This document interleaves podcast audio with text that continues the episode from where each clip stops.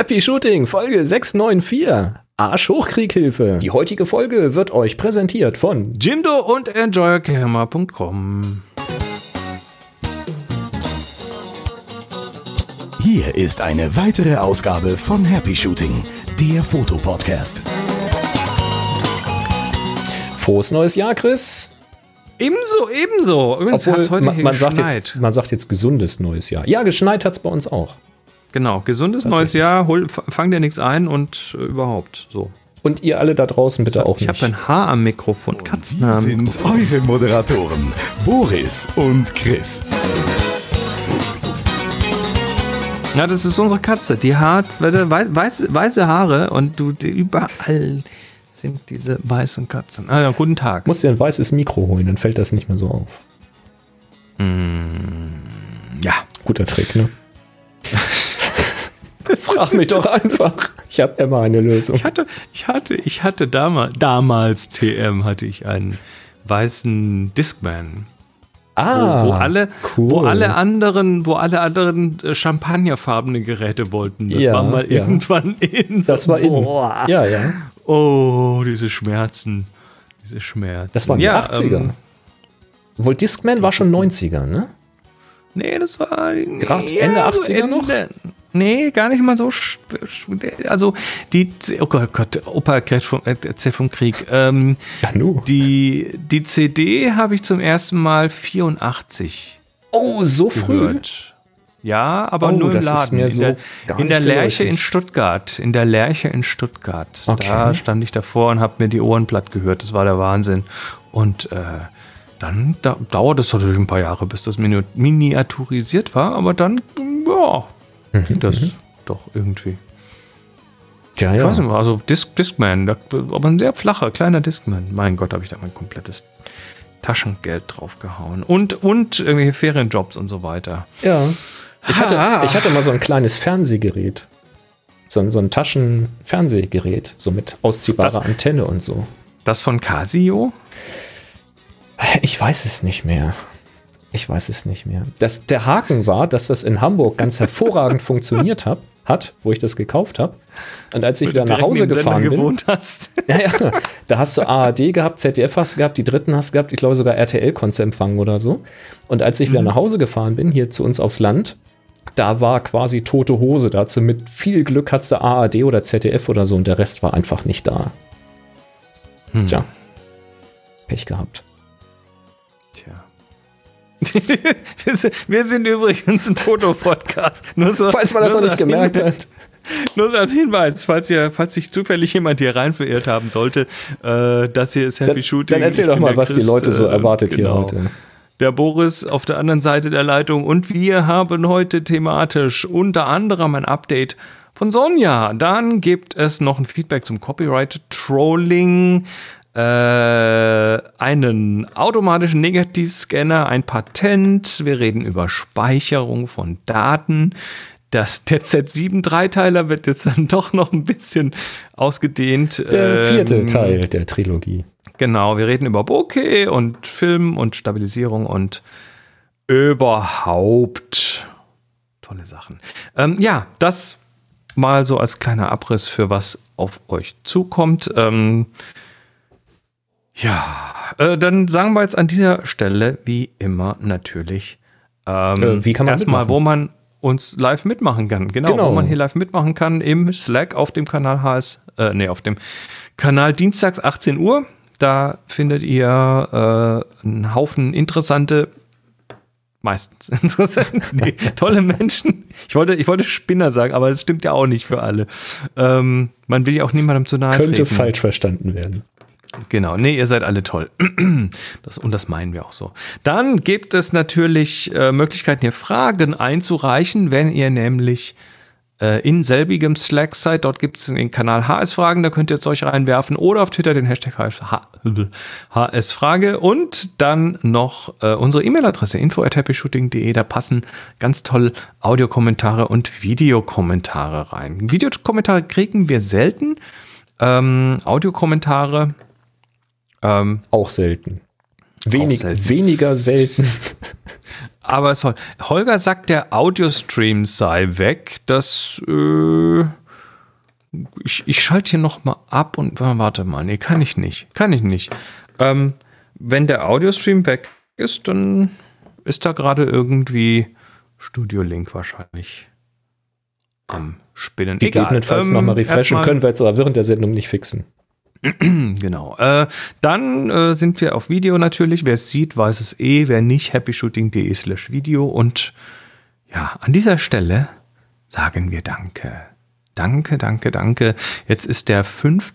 Januar, wo wir das aufnehmen. Und das heißt, die, die initialen äh, ersten des Monats Daueraufträge sind da. Und das, ist, das tut immer sehr gut. Und äh, dieses Mal, weil es Anfang des Jahres ist, haben sogar noch ein paar Leute mehr was reingeworfen. Ähm, und dazu gehören, jetzt muss ich mal hier auch noch umblättern. Ähm, Mario, Stefan, Uwe, Walter, Maximilian, Glenn, Benjamin, Christoph, Wilfried, Sebastian, Tobias und Melanie, Holger. Andreas, ihr werdet erstmal ganz kräftig belobhudelt hier. Ähm, Stefan schreibt monatlicher Support HS. Danke. Uwe schreibt Spende, Happy Shooting, Woche für Woche Qualität. Dankeschön. Walter äh, schreibt hier mein längst überfälliger Beitrag. Alles Gute für 2021. Maximilian, vielen Dank für die vielen Stunden Happy Shooting. Glenn, monatlicher Beitrag für Happy Shooting, TTF, TFTTF etc. 3 zu 1 Happy Shooting. Happy Spenden, Ausrufezeichen. Das Wort, da steht das, das Wort Ausrufezeichen da. Benjamin, vielen Dank für viele Folgen. Großartige Unterhaltung. Macht weiter so und bleibt gesund. Christoph, Unterstützung, Podcast, Happy Shooting, Dauerauftrag. Wilfried, hat äh, nichts dazu geschrieben. Sebastian 321, happy. Unterstützung. Unterstützung. Tobias, Unterstützing, so rum. Mhm. Äh, Tobias und Melanie 321, na, ihr wisst schon. Danke, Holger, danke, danke, danke. Dauerauftrag gegen die Schwarzhörerschaft. Und Andreas, äh, freiwilliges Solidaritätsabo. Richtig ähm, geil. Dankeschön. Wirklich. Danke, danke an danke. euch. Das äh, ist, ähm, ja, das. Das tut sehr gut. Tut einfach gut. Das tut einfach gut. Ja, ähm, was auch gut tut, sind Community-Aktivitäten. Oh ja. Und eine davon, die hier aus Happy Shooting heraus sich äh, entwickelt hat, ist das Weekly Pick. Und da bekommen wir jetzt, oder da haben wir bekommen ein Update von der Sonja. Spiel doch mal ein. Hallo, hier ist Sonja von Weekly Pick. Zuerst wünsche ich euch allen ein gutes neues Jahr mit vielen schönen Fotomotiven. Und jetzt war ja gerade Jahreswechsel und der Dezember ist vorbei. Und da wollte ich mich mal wieder bei Happy Shooting im Podcast melden. Die Monatsaufgabe war ein eiserner Fotograf von Moni und das war wieder herausfordernd. Aber so möchte sie es gerne und wir ja auch. Die drei Begriffe, ähm, in der Monatsaufgabe waren diesmal Silhouette, Halb, Sprung. 29 Teilnehmerinnen haben daran teilgenommen und der Begriff Silhouette hat viele zu Schwarz-Weiß-Aufnahmen animiert. Den Link zu den Monatsaufgaben und zu dieser speziellen Monatsaufgabe findet ihr in den Show Notes. Und jetzt habe ich schon mal die Zahlen wieder mir angeschaut für das vergangene Jahr. Und es ist wirklich beachtlich. In den letzten zwölf Monaten wurden insgesamt knapp 2400 Bilder bei Weekly Pick veröffentlicht und das von Wahnsinn. 60 Fotografinnen und Fotografen. Wahnsinn. Das sind diesmal 47 Männer und 13 Frauen. Der Frauenanteil liegt unverändert bei 22 Prozent und er darf gerne weiter steigen. Also ihr lieben Frauen, macht euch auf den Weg zu Weekly Peak. Wir freuen uns auf eure Bilder. Alle 65 Bilder im Jahr 2020, also 53 Wochenbilder und 12 Monatsaufgaben, haben 16 Teilnehmer und Teilnehmerinnen umgesetzt. Das ist schon eine wirklich beachtliche Leistung, da so am Ball zu bleiben. Insgesamt gibt es eben Teilnehmer, die 65 Bilder abgegeben haben. Dann gibt es Teilnehmer, die machen Monatsbilder. Dann jemand, gibt es Teilnehmer, die ähm, laden wirklich nur ein Bild hoch, wenn es auch veröffentlichungswert ist, ihrer Meinung nach. Ich selbst mache nur Wochenbilder. Ähm, so hat so jeder seine, seine Richtung, wie er das Projekt umsetzt. Manche haben auch nur ein einziges Bild abgegeben. Ich weiß nicht, woran das dann lag. Da hat man nichts mehr gehört. Ähm, jetzt zum Jahresende haben sich auch zwei Teilnehmer offiziell bei uns verabschiedet. Das, die meisten steigen eher so schleichend aus, weil sie dann ihre Bilder nicht mehr veröffentlichen. Und ähm, da wurde dann der nette Umgang in der Community gelobt. Und das soll euch ein Ansporn sein, mitzumachen. Und traut euch, bei uns geht es wirklich sehr freundlich zu. Es geht darum, dass Bilder gemacht werden bei Weekly Pick. Wir bewerten die Bilder nicht. Wir sind keine Jury. Es ist kein Wettbewerb. Aber manchmal hat man den Eindruck, dass der eine oder andere Teilnehmer ähm, sich aneinander aufstacheln, ähm, noch etwas Ausgefalleneres auszuprobieren. Ähm, also das Niveau beim einigen hat sich in den letzten Monaten wirklich sehr gesteigert. Intern in unserem Weekly Pick Slack, da gibt es durchaus die Möglichkeit, die Bilder zu kommentieren oder einfach auch nur mit einem Emoji zu ähm, bewerten. Aber auch da gibt es keine scharfe oder verletzende Bildkritik, ähm, sondern eine Anregung oder auch mal eine Nachfrage, warum das jetzt so und so zugeschnitten wurde oder ob ausprobiert wurde, es so und so zu machen. Ähm, das finde ich immer sehr nett und oft wird es dann auch nochmal ausprobiert und dann die neue Bearbeitung auch nochmal im Slack gezeigt. Ähm, so kann man doch immer noch was lernen. Und jeder hat ja auch sein eigene, seine eigene Idee. Manchmal kommt auch die Erklärung, da war nicht mehr Platz, ich konnte nicht weiter rübergehen und deswegen den Bildausschnitt nicht anders wählen. Oder ich hatte nicht das Objektiv dabei, was ich gerne dabei gehabt hätte. Ähm, also es ist immer willkommen, Anregungen zu verteilen, aber bei uns wird niemand heftig kritisiert. Und wer jetzt Lust bekommen hat, auch bei Weekly Pick mitzumachen, kann für das Jahr 2021 gerne noch einsteigen. Alle Infos dazu sind auf unserer Weekly Pick Homepage www.weeklypick.de und die sind in den Show Notes auch verlinkt. Und das war's für heute vom Weekly Pick Projekt und ich wünsche euch alles Gute. 3, 2, 1, Happy Shooting. Tja, danke. Ja, da, Schönes also, äh, Update. Äh, nicht nur das, also ich meine, es ist sagenhaft, ne? 2400 Bilder, 60 äh, FotografInnen und das, äh, also das ist, das ist sagenhaft und ich glaube, an dieser Stelle ist es nochmal ganz wichtig hervorzuheben, das ist tatsächlich jetzt nicht irgendwie ein, ja, so ein, so ein, so ein so ein Haifischbecken, ne, wo man irgendwie, ja, die, die, Angst haben ja Leute, die sowas vielleicht Durchaus. mal probieren wollen. Ja. Es ist so ein bisschen, bisschen wie so ein Fotoclub, aber halt dann doch nicht. Und ähm, ich würde mal sagen, es ist wahrscheinlich eher so ein, so ein Mittel, Mittel zur Selbsttherapie, ne, für Leute, die gerne mal mehr fotografieren würden, aber dann halt den Arsch nicht hochkriegen. Das ist eine Arschhochkrieg-Hilfe. Schon. Das ja. ist Weekly Pick, würde ich, würd ich so sagen. Weil so eine Motivationsschippe halt einfach, ne? Genau, weil dann die Leute halt einen Ansporn haben, weil das halt wöchentlich läuft und weil das halt in irgendeiner Form, ja, der innere Schweinehund, der muss halt manchmal so ein bisschen überwunden werden. Und da ist Weekly Pick, glaube ich, echt gut dafür. Und ja, so wie ich die Leute einschätze und das so mitbekomme am Rande, äh, wird da tatsächlich niemandem der Kopf abgerissen. Ganz im Gegenteil, das ist eine sehr, ah, wie sagt man im Englischen, supportive. Ne? Das ist, die sind sehr ja, unterstützend, unterstützend, sehr genau. hilfreich.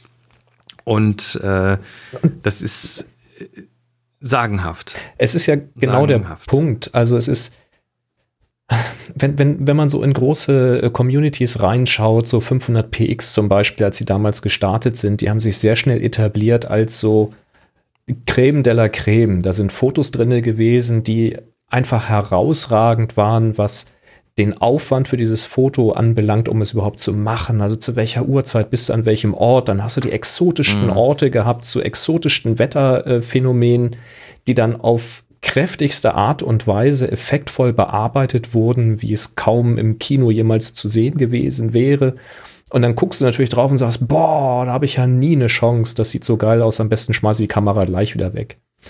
Und es ist aber jeder, der da mal ein Foto bearbeitet hat und hochgeladen hat, hat ja nicht so angefangen, sondern es fängt ja immer damit an, überhaupt erstmal den Spaß zu haben, eine Idee zu entwickeln und zu sagen, ich sehe hier ein Motiv vor mir, ich versuche das mal einzufangen und dann zeige ich das mal. Und wenn du dann eine Community hast, die das nicht in der Luft zerreißt und sagt, ah, die Schärfentiefe stimmt nicht und der Horizont ist ja komplett schräg und überhaupt sind die Farben scheiße und äh, lern doch erstmal Photoshop und ohne Photoshop geht sowieso nicht, dann machst du, macht das auch keinen Spaß mehr. Wenn du aber so eine Community hast, wie hier bei Happy Shooting oder bei Weekly Pick, wo Leute eben auch mal das erste Foto von dir loben, einfach weil du vielleicht auch eine gute Idee hattest oder die vielleicht auch in einem vermeintlichen Schnappschuss das Bild sehen, auch wenn es vielleicht nicht so gelungen ist, aber wo vielleicht eine Community drumherum ist, die sagt, genau das habe ich am Anfang auch gemacht. Versuch doch noch mal dahin zu gehen. Geh mal zu einer anderen Uhrzeit dahin. Versuch mal eine längere oder eine kürzere Belichtung oder versuch mal den und den Ausschnitt und man so konstruktiv im Dialog einfach den, die eigenen Skills weiterentwickelt und vielleicht auch andere eben auch mal mit neuen Ideen befruchtet, weil andere sagen, okay, die technische Umsetzung ist jetzt vielleicht noch nicht geglückt, das wird in zwei, drei Fotos besser, aber die Idee ist so genial, da muss ich auch mal was versuchen. Und das sind die Sachen, die ich finde, wo so, so eine Win-Win-Situation entsteht, wenn man einfach den Einsteiger nicht disst, weil er noch nichts kann, sondern wenn man einfach mal guckt, und sieht, da kommt vielleicht jetzt wieder eine neue Fotografin äh, an den Start mit neuen Bildern, die vielleicht auch in einem selbst wieder ganz neue Impulse wecken. Und das, das geht bei Weekly Pick. Und das ist toll. Mhm. Und dafür feiere ich euch. Und das ist echt richtig klasse. Und, und äh, ein wöchentliches Projekt kann man ja auch noch stemmen. Ne? Das ist jetzt, also wenn ich jetzt gucke bei The, The Future Photography, dem anderen Podcast, den ich da noch mache, die IMA aus Irland, die hat sich jetzt wieder ein 365-Projekt äh, genommen, sagte, ja, das habe ich letztes Jahr gemacht, das mache ich dieses Jahr wieder. Ähm, aber das halten halt nicht alle durch, aber so ein, so ein wöchentliches Ding, da findet man schon irgendwie die Zeit dafür. Oh, und wenn es wöchentlich zu stressig ist, weil du vielleicht nicht jede Woche Zeit findest, ein Bild zu machen, auszusortieren und zu bearbeiten, dann gibt es immer noch die monatlichen Aufgaben und dann machst du halt zwölf Bilder. Warum genau. denn nicht? Ja, also äh, weeklypick.de, Link in den Shownotes, da ist auf jeden Fall ist auf jeden Fall ein toller Platz, um sich ein bisschen Motivation abzuholen und um tolle Leute zu treffen und irgendwie, ja, das ist so eine kleine, so klein ist sie nicht mehr, aber eine, also kleine und feine, aber nicht mehr so kleine Community geworden. Ja. Und äh, da, das finde ich klasse. Also macht da mal mit Vielleicht ist das ja jetzt genau, vielleicht ist ja euer guter Vorsatz jetzt, dass ihr ähm, gerade wie sagt, ich möchte mehr fotografieren. Ist, wir werden jetzt, die meisten von uns werden jetzt auf jeden Fall noch ein paar Monate zu Hause verbringen. Auf jeden Fall. Insofern äh, wäre das vielleicht mal super, weil es gibt so viele tolle Sachen im Umfeld direkt zu Hause, die fotografisches Wertvolles hergeben, auch wenn man das nicht glaubt, aber die Aufgaben bei Weekly Pick helfen, da auch die guten Sachen rauszuschälen. Ja. Vielleicht hast du ein neues Objektivgeschenk gekriegt, eine neue Kamera. Das wäre jetzt der Start dafür. Ja. Kommen wir zu Nico. Der schreibt äh, zu einem Thema, was wir in der letzten, vorletzten, letzten. In Sendung, einer der letzten. Einer der letzten Sendungen besprochen haben, nämlich das Copyright-Trolling. Der Nico schreibt: Hallo Boris und Chris. Ein positiver Effekt daran, dass man pandemiebedingt wieder etwas mehr Zeit zu Hause verbringen muss, ist ja, dass ich endlich wieder zum Nachhören älterer Happy Shooting Folgen komme. Gut, ich habe aber schon genau das Gegenteil gehört, dass Leute gesagt haben, ich habe jetzt keinen Weg mehr zur Arbeit, ich habe ja gar nicht mehr die Zeit, Happy Shooting zu hören. Das geht mir mit Podcast so. Ich hänge ganz ne, schön du hinterher. Fährst, du fährst nicht mehr jeden Tag, also egal. In Folge 689 berichtet ihr über Copyright-Trolling und den Fotografen, der Bilder mit CC2.0-Lizenzen online stellt und dann aufgrund von falscher Verlinkung automatisiert abmahnt. Dass es so etwas in diesem Maß gibt, überrascht mich zwar nicht, aber ein bisschen traurig macht es schon. Daher ist euer Tipp, Lizenzbedingungen und Beschaffungsbedingungen bei Fotos immer abzuspeichern, wirklich gut und natürlich auch am besten nur eigene Fotos verwenden. Umso mehr freue ich mich immer wieder, wenn ich auf die über uns Seite schaue, der meint die von Happy Shooting, auf happyshooting.de und dort das Foto von euch sehe, das ich in Wien auf dem Dach vom Naturhistorischen Museum mit der analogen Hasselblatt gemacht habe und bei dem ihr mich ja damals gefragt hattet, ob ihr es verwenden dürft. Da fühle ich mich wirklich geehrt und erinnere mich an den super coolen Workshop. Ich hoffe, dass es bald wieder Happy Shooting Workshops geben kann. Vielleicht sogar mal wieder in Wien und wünsche euch einen tollen Start ins neue Jahr. Bleibt gesund und macht weiter so. Viele Grüße, Nico. Ja, das, äh, ja, aber das ist ja genau das, ne? Das Foto haben wir nicht einfach verwendet, sondern wir haben gefragt und äh, damit waren die, die Lizenzbedingungen quasi klar. Also äh, ein Vertrag ist, also auch ein Handschlag ist ein Vertrag oder eine mündliche Zusage und ähm, und selbst wenn Nico uns sagen würde, ich will jetzt nicht mehr, dass ihr das verwendet, dann wäre das auch in Ordnung, dann würden wir das eben nicht mehr tun. Ähm, dann würden wir ja, halt verklagen und es trotzdem benutzen. genau, da wird er automatisch verklagt und kriegt dann sofort eine Happy Shooting Abmahnung von unserem, von unserem Abmahnanwalt und äh, dann wird er ja. ja. sehen, der macht das international, auch nach Österreich. So. Kein Problem. Ähm, nee, äh, äh, äh, Wien war klasse. Ja, das. Ich total gern nochmal machen. Das war echt voll das Experiment. Und das war echt ein Schock, als wir vor Ort gesehen haben, wie groß dieses Museum ist. Nee, ich kannte ähm, das schon. Ja, ich noch nicht. Du warst ne? der geschockt, Schockierte. Der, der große Saal auf der Bühne und so, das war einfach, der, der, also der, der ganze Stil des Workshops war natürlich ein etwas anderer als das, was wir üblicherweise ja. eben machen. Das war schon ein Experiment. Aber das war der, die größte Projektion, die wir jemals hatten und ähm, ein saugeiles äh, Teilnehmerpublikum an dieser Stelle und Teilnehmerinnen. Also ihr wart echt mhm. so großartig da vor Ort und das hat so einen Bock gemacht. Ähm, also das schreit quasi nach einer Wiederholung. Wir müssen mal gucken, wie das jetzt ausgeht mit der Pandemie. Tja. Ah, nimm dir nicht zu viel vor. Nachher, wenn wir wieder die Zeit haben, da kommen dann noch ganz andere Sachen. Ja, die kommen nicht sowieso. aber, aber irgendwie nach Österreich müssen wir schon noch mal. Das, ja. Es war den Aufwand wert. Würde ich auch sagen. Äh, dann hat Rainer uns geschrieben. Hallo Boris, hallo Chris. Durch die, durch die monatelangen durch die monatelangen Homeoffice-Situationen bin ich leider arg im Rückstand mit dem Podcast hören. Siehst du, so, so, so ist das nämlich. Ja, Kein Weg zur Arbeit. Das ist die andere doch. Seite. Ich wünsche euch ein gutes und gesundes neues Jahr 2021. Vielleicht kennt ihr diesen Link ja noch nicht. Ein schönes Bastelprojekt für die Analog-Fans. Und was der Rainer uns da geschickt hat, ist ein ähm, Link zu einem Video, wo jemand Film scannt. Ja, und zwar Over-Engineering at its best, würde ich fast sagen. Also wir haben das ja schon gesehen, von Jochen gebaut beim Klostergeister-Workshop, dass er eine Apparatur gebaut hat, die eben einen Negativstreifen transportiert, immer eine gewisse Lochzahl weit und dann automatisch über einen Fernauslöser die Kamera auslöst, um das Negativ abzufotografieren. Und dann geht das sehr, sehr schnell. Ich glaube, er musste das nachher sogar verlangsamen, damit sich äh, da äh, nichts Damit der Film nicht zerfetzt wird. Ja, ja, genau. Also es ginge rein mechanisch schneller, als der Film es ausgehalten hätte. Ähm, und was jetzt hier in diesem Video zu sehen ist, ist halt auch so eine Apparatur, die aber aus Lego-Bausteinen gebaut ist und die dann eben diesen Film durchtransportiert.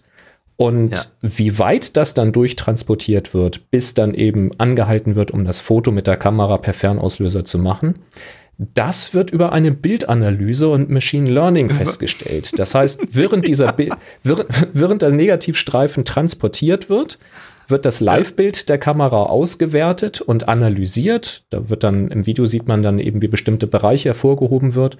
Und es wird eben nach bestimmten Abständen und Rändern des Negativs gesucht, bis die eben wirklich im Bild zu sehen sind und dann das Bild gemacht. Also das ist schon, ja, wenn, wenn das so Hobby ist, ne, so Basteln und Machine Learning, dann ist das ein schönes Projekt, würde ich mal sagen. Und das Ganze aus Lego gebastelt. Ja. Finde ich schon ja, cool. Jochen, Jochen, da musst du noch ein bisschen nachlegen. Machine Learning. ja, genau. Jochen schreibt nämlich schon im Slack, damit könnte man sogar Rollfilm automatisch transportieren. Das war ja seinerzeit das Zum Problem, ähm, dass ja. du gerade, wenn du auch mit älteren Kameras arbeitest, nicht immer einen fixen Vorschub nehmen kannst, weil die durchaus, je nachdem, wenn du von Hand äh, drehen musst, naja, und, immer so ein bisschen und, Versatz haben auch.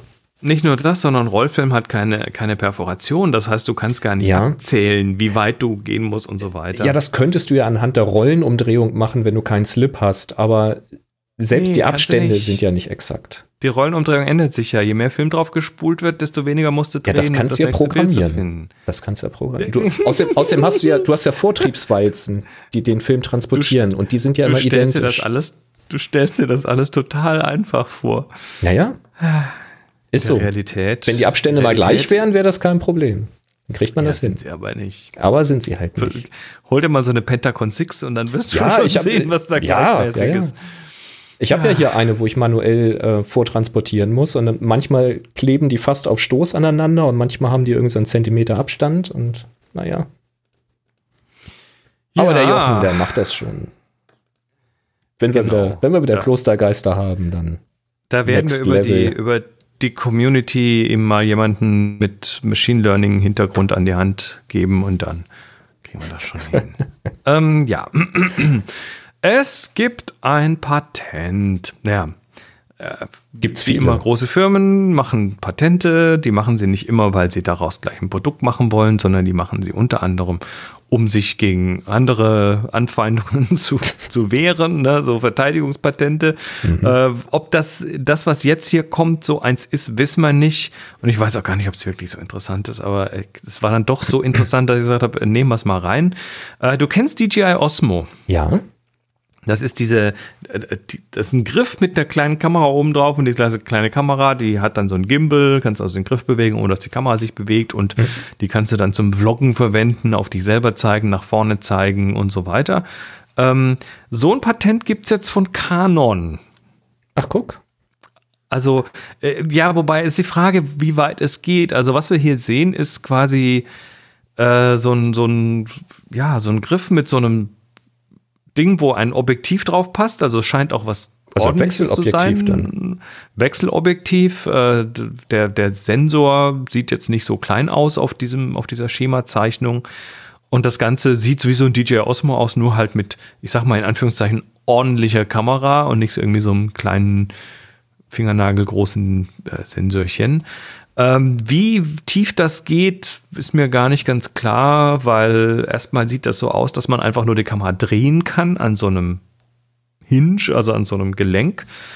Ähm, also das sagt auch das Patent. Das äh, Design ist so, dass, das, dass man dann das Objektiv quasi rotieren, also drehen kann. Also zwei Achsen. ne? Ähm, da ist aber jetzt von Kippen und drehen.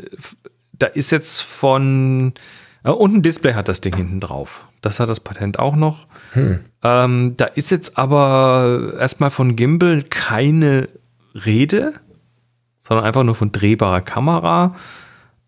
Und irgendwo wird dann aber doch über ein Gimbal spekuliert. Also es ist alles noch so, ja, ich weiß es nicht. Und ob dann tatsächlich irgendwann was draus wird, keine Ahnung. Keiner weiß es. Aber ich fand es zumindest interessant genug, um es hier mal zu erwähnen. Ähm, ja, Ja, die, die äh, seitliche Rotation, die könnte ja, also so, das könnte ja wiederum gemacht werden, indem der Sensor entsprechend kippbar gelagert ist und dann die Rotation ausgleicht. Gimbal am Griff und dann noch ein Ibis und dann Den Sensor da drin, hier genau. Also das muss dann schon Genau. miteinander kombinieren. Genau, DSC QX100, das ist nämlich die alte Sony-Geschichte. So sieht das aus auf diesem Bild tatsächlich, wie so diese, diese alten Sony. Äh, Ja, und, und das wäre, alten? Ist noch nicht so lange her, aber Kamera, Kamera ohne Kamera quasi. ja, und es wäre bei dem Patent natürlich in- interessant zu wissen, also wenn es stabilisiert sein sollte, was du ja sagst, steht jetzt nicht explizit drinne, äh, dann wäre natürlich interessant zu erfahren, wie das bei der Patentzeichnung funktionieren soll mit verschiedenen Objektiven davor, die ein unterschiedliches Gewicht haben. Dann wird das Ganze kopflastig, muss dann Gegengewicht hinten drauf schrauben oder nicht. Äh, wahrscheinlich erstmal nur so eins dieser Patente, um, wie Ja. wir es schon mal gesagt haben, erstmal zu sichern die Idee und ob wir da jemals was Ja. von sehen. Wer weiß. We Wahrscheinlich nicht. Ja, wovon wir wahrscheinlich was sehen werden, wobei wir, ist die Frage, wahrscheinlich eher die Industrie und die Großen, ist eine neue Bandspeichertechnologie, die Band. Fuji mit IBM zusammen gemacht hat. Ja, Bänder. Das ist so. Ist immer noch ein großes, großes Ding, weil da sehr viel Ja, drauf passt zu sehr günstigen Preisen. Ne? Viele, viele denken da erstmal an hier so C64 Datasette und so weiter und aber ist ja ist ja tatsächlich heute so, dass immer noch Bänder im, im großen Stil zum Einsatz kommen, weil ja, du sagst, es ist nicht teuer. Du kannst auf relativ wenig Platz sehr viele Daten unterbringen. Da zahlst du nicht viel dafür im, Ver also jetzt, also pro Gigabyte quasi aber sie sind halt langsam im Zugriff und das wird sich auch erstmal nicht ändern, weil ein Band halt sequenziell ist und äh, hinspulen muss, wo es dann lesen möchte und es so weiter. Ist ja auch für Backups gedacht und im Idealfall braucht man das nie wieder. Und wenn man es dann Ja. doch mal braucht, dann muss man eben in Kauf nehmen, dass das Zurückspielen statt Ja. Sekunden oder Minuten vielleicht auch mal Stunden dauert. Das ist dann so. Und die, und die großen, so, was weiß ich, Amazon oder äh, Wasabi oder Google auch, die haben in ihren großen, großen äh, Rechenzentren auch Bandspeicherroboter. Ich habe mal früher beruflich mit dem Zeug zu tun gehabt. Da reden wir also teilweise von Maschinen, die irgendwie vier Meter hoch sind, einen äh, so zylinderförmig sind, also mit einem Durchmesser von mal locker acht Metern oder so. Riesendinger, in denen dann Tausende bis zigtausende Bänder so quasi im, im Kreis rum angeordnet sind, von innen und von außen. Und dann eine ein, und dann mehrere Roboterarme, die sich auf einer zentralen Achse drumherum drehen und dann irgendwie diese, ähm, diese Bänder dann in irgendwelche Laufwerke einlegen können. Und wenn du heute zum Beispiel deine Daten bei Amazon auf diesem Glacier, auf diesem Gletscher, Amazon Glacier speicherst, dann ist das genau sowas. Dann landet das äh, quasi erstmal auf einer Platte, wird dann aber recht schnell auf Bänder ausgelagert. Und wenn du sagst, ich will meine Daten wieder haben, dann sagen dir, ja, kann, kann einen halben Tag dauern, Oh, weil das dann genau in so eine Queue kommt und dann wird das irgendwann vom Band äh, für dich wieder runtergezogen. Aber Jetzt wird's interessant.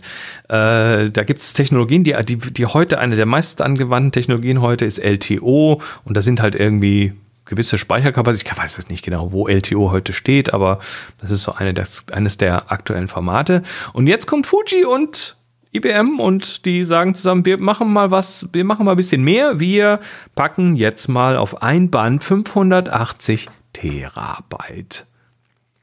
Und das ist mal eine recht ordentliche Zahl. 580 Terabyte, ähm, ja, ist, ist ein, ein Mehrfaches an dem, was heute irgendwie möglich ist.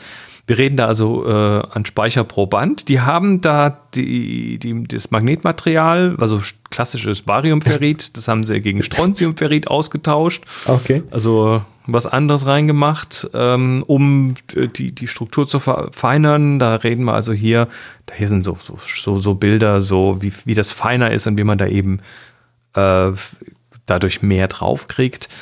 Ähm, von, den, von der Menge her, äh, also Speicherdichte, sagen sie 317 Gigabyte pro Square Inch, also pro Quadratzoll. Das sind so sechs, sechseinhalb Zentimeter im Quadrat ungefähr. Äh, ja, ist nicht schlecht, ist wirklich nicht schlecht. Und äh, dann äh, sagen sie noch, wir und, und ja, du brauchst natürlich dafür dann auch irgendwie präzise Zugriffe. Ne? Also wenn du auf dem Band präzise zugreifen willst, vor allem bei solchen Speichermengen, dann musst du, äh, dann musst du eben äh, auch ordentlich dahin navigieren können mit der Maschine, also mit der Mechanik der Maschine, wo dann das Zeug liegt und Ja, das Band muss ja präzise bewegt werden dann, ne? Genau, dann sagt der eine, also unser, unser Band läuft mit ungefähr 15 Kilometer pro Stunde über die, über die Lese- und Schreibköpfe. Und äh, sie haben eine neue Servotechnologie gebaut, mit der sie den Tape-Kopf so akkurat positionieren können, dass er ungefähr in 1,5 Durchmessern eines DNA-Moleküls da landet. Was? Das ist ja völlig Bei, bei 15 km/h. Stell dir mal vor, du fährst Fahrrad, da hier hast sieht du man so deine so einen 15 Speicherroboter km/h übrigens. und, und, und, dann, und dann piekst du quasi, während du mit dem Fahrrad fährst, piekst du den wievielten Durchmesser an der DNA präzise? Ah, Okay. 1,5-fachen Durchmesser. Übrigens, hier sieht man so ein, so ein Bild von so einem Speichersilo. Da siehst du auch die gekrümmte Wand. Also da sind tatsächlich. Ja, ja, das ist äh, Rondell. ja.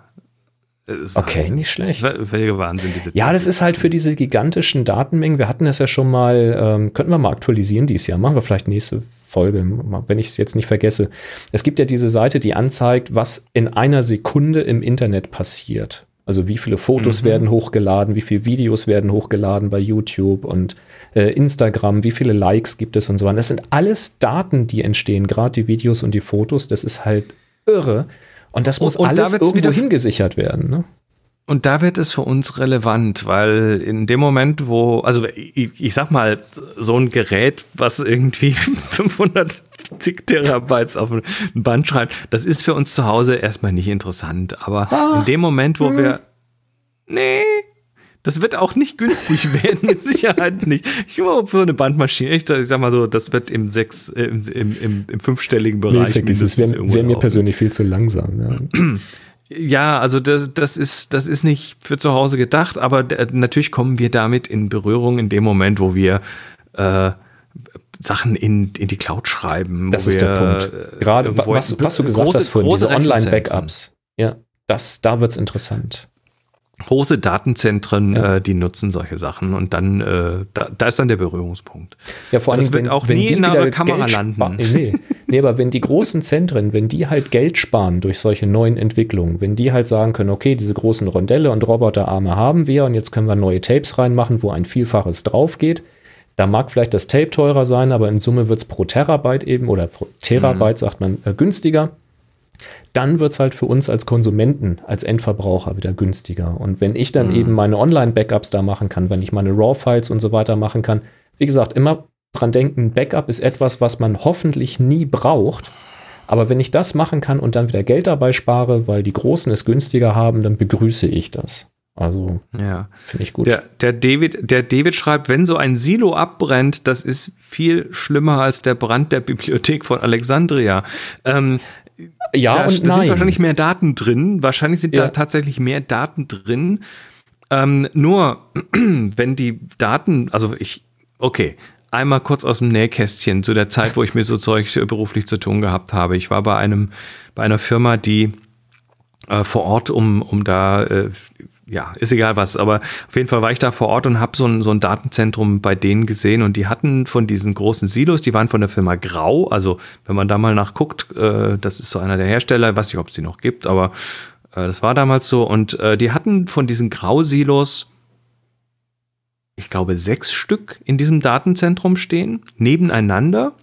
Ne, also du musst dir sowas, sowas Rundes oder, oder Achteckiges vorstellen. Da sind dann sechs so Grausilos nebeneinander.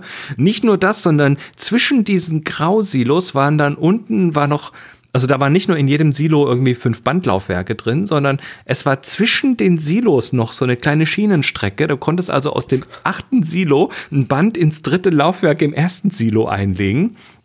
Und äh, das Ding war ständig am Arbeiten und ständig am Tun und so weiter.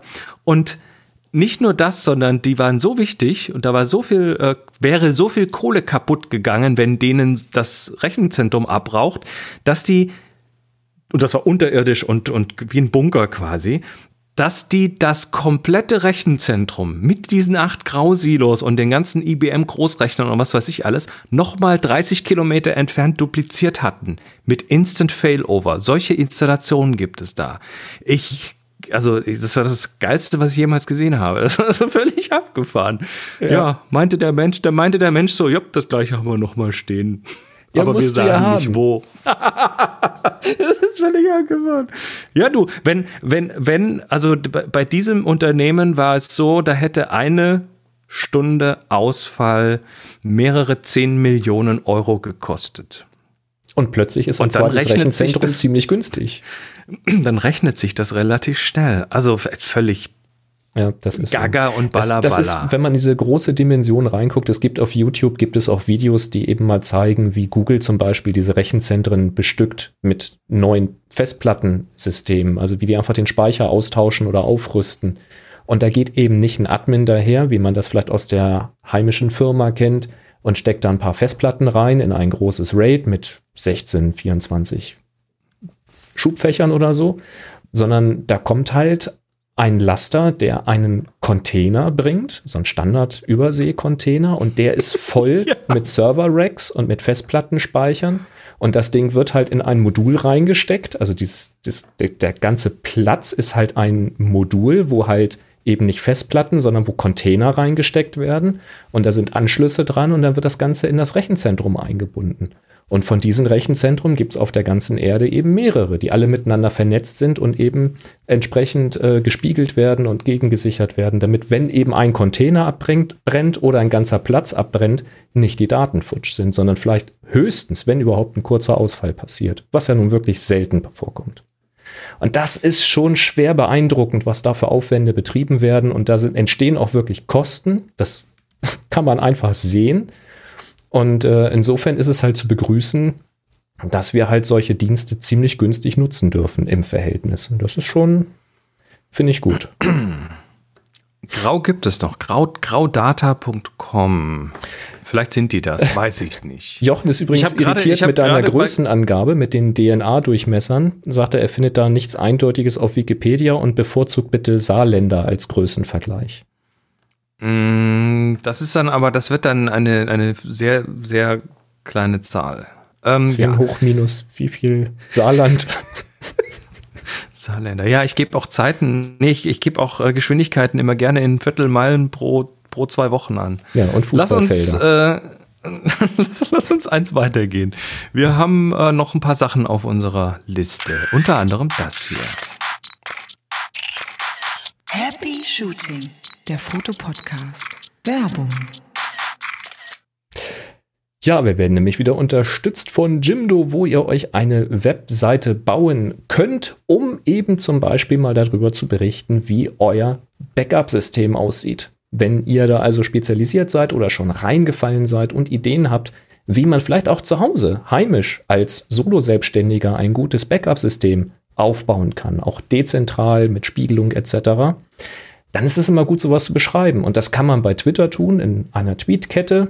Die ist dann nach spätestens drei Minuten oder so vergessen. Und die meisten werden es nicht gesehen haben.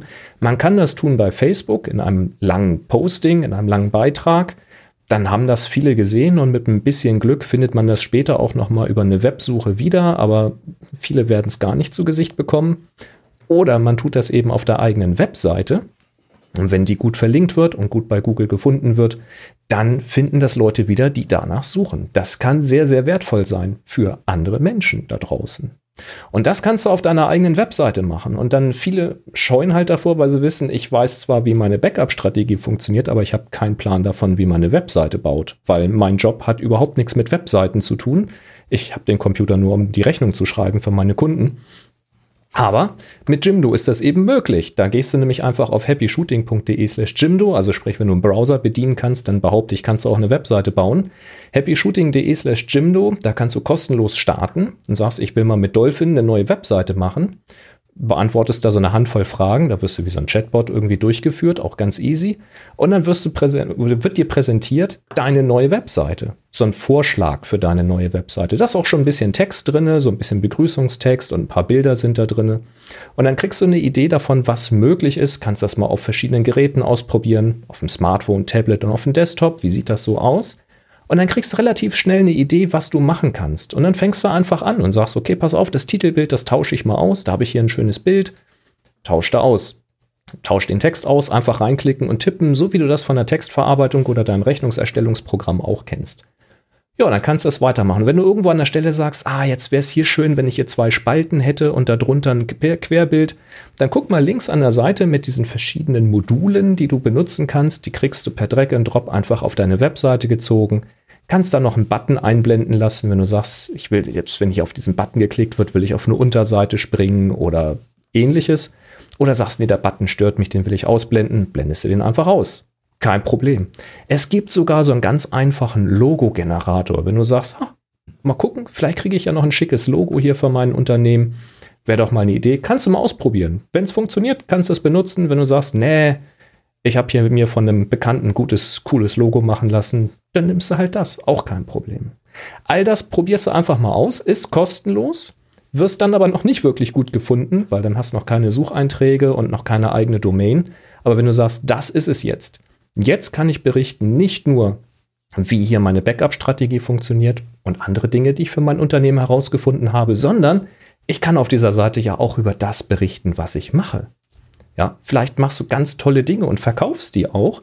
Dann könntest du sogar einfach per paar Mausklicks ein kleines Shopsystem da reinmachen, was rechtssicher in Deutschland funktioniert. Denn Jimdo kommt aus Deutschland, die wissen, wie das funktioniert, mit Rechnungserstellung, Mehrwertsteuerausweisung und dem ganzen Gedöns dahinter. Und dann kriegst du einen kleinen Shop da rein, wo du zum Beispiel deine Dienstleistung auch verkaufen kannst. Vielleicht ist ja dein Job, Backup-Systeme für andere Solo-Selbstständige einzurichten oder diese zu beraten. Jetzt in Corona-Zeiten zum Beispiel durch eine Videokonferenz, ähm, wo du dann sagen kannst, okay, wir vereinbaren einen Termin, ich schicke dir einen Link, wir können das mal äh, uns persönlich unterhalten und ich erkläre dir, was du anschaffen kannst, was du gebrauchen kannst oder wie ich dir per Fernwartung helfen kann, das Ganze einzurichten. Sowas wäre ein sehr, sehr wertvoller Dienst in aktuellen Zeiten und vielleicht hast du diesen Dienst und mit Jimdo könntest du das Ganze ja an, die Mann, an den Mann und an die Frau bringen. Versuch's doch mal. Und wenn du sagst, das ist genau das, was ich brauche, ne? wie gesagt, kostenlos, happyshooting.de slash Jimdo. Wenn du sagst, das ist genau das, was mir noch gefehlt hat, das ist der letzte Baustein hier in meinem Gefüge, das ist geil, dann guck dir die kostenpflichtigen Pakete an, wo du dann mit deiner eigenen Domain arbeiten kannst, die dann zum Beispiel bei DENIC registriert wird, wenn es eine DE ist. Äh, wie du dann E-Mail-System hast, dein Chat-System da einrichten kannst, wenn ein Kunde nochmal Fragen an dich hat. All das Schau an, was in welchem kostenpflichtigen Modul eben dann dazu kommt. Je mehr du zahlst, desto mehr Funktionen kriegst du. Und dann nimmst du das Paket, was erstmal deinen Ansprüchen genügt. Aufstocken kannst du jederzeit. Und wenn du dann auf den Kauf klickst, dann denk dran, da gibt es irgendwo beim Kaufabschluss gibt's so ein Feld, wo du einen Gutscheincode eintragen kannst. Halt da mal die Augen offen und da trägst du Belichtigung rein. Belichtigung, das gibt dir 20% auf diese kostenpflichtigen Pakete und das ist ein sehr günstiger Start für das Jahr 2021. Und wenn du so eine tolle Seite gebaut hast, dann scheu dich nicht, uns den Link zu schicken an info@happyshooting.de, wenn wir die Seite hier mal vorstellen sollen. Bin ich mal gespannt. Wir sagen Danke an Jimdo für den tollen Support und dir viel Spaß beim Bauen deiner ersten Webseite. Ja, klasse. So, das ist weg. Und äh, dann geht's jetzt weiter mit dem vierten Teil der Trilogie. Du, äh, diesmal nicht du, sondern der Martin hat was gefragt. Es gibt einen Nachtrag, und zwar ja. zur Z7.2. Hallo Boris zum Thema Steuerkreuz und Belegung. Ich habe zwar nur eine Z6, da kann man im Menü Individualfunktionen F Bedienelemente F2 Benutzer Dev Funktionszuweisung die Tastenbelegung ändern, unter anderem auch fürs Steuerkreuz. Da gibt es dann wie, also da kannst du dann auswählen wie Multifunktionswähler. Ganz genau. Äh, soweit ich das im Manual, Manual, Manu, Ma, im Manual der Z7, ich kann heute nicht mehr lesen, der Z7 II äh, sehe, ist das dort genauso. Das Schöne an Nikon, dass die Menüs auch über Kamerageneration ähnlich sind. Vielleicht hilft dir das ja. Dann sagt er, was allerdings bleibt, die Mitteltaste verhält sich nicht wie OK, sondern so, dass diese Tasten auch in diesem Menü eingestellt ist. Bei mir zum Beispiel AE ein aus. Zur Not kann man die Mitteltaste auch auf ohne Funktion stellen, wenn sonst gar nichts passt. So, Boris, du hast das getestet. Ganz genau. Das war ja äh, meine Kritik, die ich hatte, dass es halt einen sehr schönen Joystick auf der Rückseite der Z7 gibt, wo der Daumen eigentlich so intuitiv hingreifen möchte und man möchte damit alles Mögliche navigieren, was man so äh, am Bildschirm sieht. Und es geht einfach nicht, weil ich damit immer nur den Fokuspunkt verschieben konnte, beziehungsweise wenn ich in irgendeinem anderen Modus war, also im Bildbetrachter oder im Menü oder das Infomenü aufgepoppt hatte, und ich bin gegen den Joystick auch nur gegengekommen, habe ihn also in irgendeine Richtung bewegt, zack, war ich aus dem Modus raus und war wieder im Fotomodus. Das ist mhm. anstrengend. Und äh, ja. ja. tatsächlich, Martin hat recht. Es gab noch zwei, drei andere, die äh, mir das gesagt haben, äh, im Slack und per E-Mail und ich glaube auch per Twitter. Tatsächlich gibt es diese Einstellung im Menü, wo man sagen kann, der Joystick soll sich verhalten wie das Steuerkreuz. Ähm, da war ich jetzt nicht auf die Idee gekommen, dass ich das haben wollte, weil ich wollte ja, wenn ich im Fotomodus bin, trotzdem den Fokuspunkt mit dem Joystick verschieben. Deswegen war ich gar nicht auf die Idee gekommen, das zu aktivieren. Es ist aber so, dass wenn du im Fotomodus bist, das Steuerkreuz auch den Fokuspunkt verschiebt. Also ist es im Grunde genommen schon genau das, was man will. Und das war der Punkt, wo ich dann gestutzt habe und gedacht habe, warum gibt es dann überhaupt einen Joystick und ein Steuerkreuz, wenn die ohnehin quasi immer dasselbe machen oder wenn sie was Unterschiedliches machen, der Joystick immer genau das macht, was du gerade nicht willst. Also das finde ich ein bisschen komisch, aber es wird schon irgendeinen Grund für diese Designentscheidung geben. Also habe ich das aktiviert. Und dann ist genau der Haken, den Matthias beschreibt, der K.O.-Punkt für mich in der Bedienung. Warum das dann noch mehr nervt? Weil du kannst diesen Joystick ja auch drücken. Dieses Drücken Ja. entspricht dann aber nicht dem OK-Button in der Mitte vom Steuerkreuz. Das heißt, jetzt hast du plötzlich einen Joystick, mit dem du durchs Menü navigieren kannst und die eigene Funktion, die einzelne Funktion auswählen kannst und du kannst innerhalb einer Funktion auch einen Parameter ansteuern, also einen Wert ansteuern. Verstellst, was weiß ich jetzt eben zum Beispiel diese Funktion für den Joystick oder für irgendetwas. Wählst Und die neue Funktion aus, bestätigen den können. willst du bestätigen, dann drückst du den Joystick und zack, bist du wieder im Fotomodus. Dann bist du im Fotomodus, Und wie ohne diesen Wert dann? zu verstellen. Ja, mit der OK-Taste. Das heißt, du musst dann Super. runter mit dem Daumen und OK drücken. Ansonsten bist Wär, du. wär das nicht, wär, äh, kannst du nicht irgendwo auf der linken Seite, also hast du mit der rechten Seite machst du klack, klack, klack und mit der linken Seite ein OK Nein. oder so? Nein, Geht nicht? nein. Was ist denn das für ein Blödsinn? Bestätigen ist immer mit der OK-Taste. Das, also ich, ich kann mir nur vorstellen, dass das nicht so gemeint ist, sondern dass man Ist da irgendwo was vergessen hat. Fall. Also irgendjemand hat das nicht ausprobiert oder es ist ein Bug in der Firmware. Anders kann ich das nicht interpretieren. Das kann keine Absicht sein. Äh, da- das hast du überall. Das hast du auch, wenn du äh, mit der Infotaste, äh, wenn du mit der Infotaste, ich zeig's mal im Video, ich beschreibe es für die Audiohörer, ähm, wenn du halt im Fotomodus bist und du drückst die Infotaste, dann kannst du dir so ein Schnellmenü einblenden lassen. Das kannst du dir auch konfigurieren, welche Funktion du da haben möchtest, auf die du eben schnell zugreifen möchtest. Und da kannst du jetzt eben auch mit dem Joystick schnell auswählen, welche Einstellung du denn verändern willst. Das ist auch sehr bequem. Aber auch hier kannst du halt nicht mit der OK-Taste in die Funktion rein, um dann einen Wert zu verändern, sondern wenn du den Joystick drückst, bist du wieder im Fotomodus. Und das ist ein bisschen anstrengend. Und das Zweite, was an dieser an Stelle anstrengend ist, wenn du in diesem genannten Infomenü bist, wo du so ein- eine Handvoll Einstellungen zur Verfügung hast, dann ist es so, dass du mit dem, mit dem Wahlrad, also mit dem Daumenrad zum Beispiel, den Wert direkt verstellen kannst. Das ist ein bisschen schwer, das über Kopf im Video zu zeigen. Ich versuche es dann aber trotzdem mal. Also, wenn wir zum Beispiel, ähm, ich beschreibe es wieder für die Audiohörer, ich habe jetzt die, das Info-Menü aufgerufen. Gucken, dass es lang genug aktiv bleibt. Das Info-Menü aufgerufen. Ich stehe vorne auf dem Wert äh, Picture Control. Es, es geht halt leider schnell wieder aus. Mal gucken, ob ich das im Video überhaupt so gezeigt bekomme. Ich stehe vorne auf Picture Control. Sollte man jedenfalls meinen. Es lässt sich. Ich kann es im Video, ich, ich kann's, ich kann's über Kopf nicht zeigen. Wenn ich gegen irgendeine andere Taste komme, dann ist es weg. Ich stehe also auf Picture Control und drehe dann am Daumenrad. Und wenn ich am Daumenrad drehe, dann verändere ich das Picture Control, also die, die Farbwiedergabe von dem Ganzen.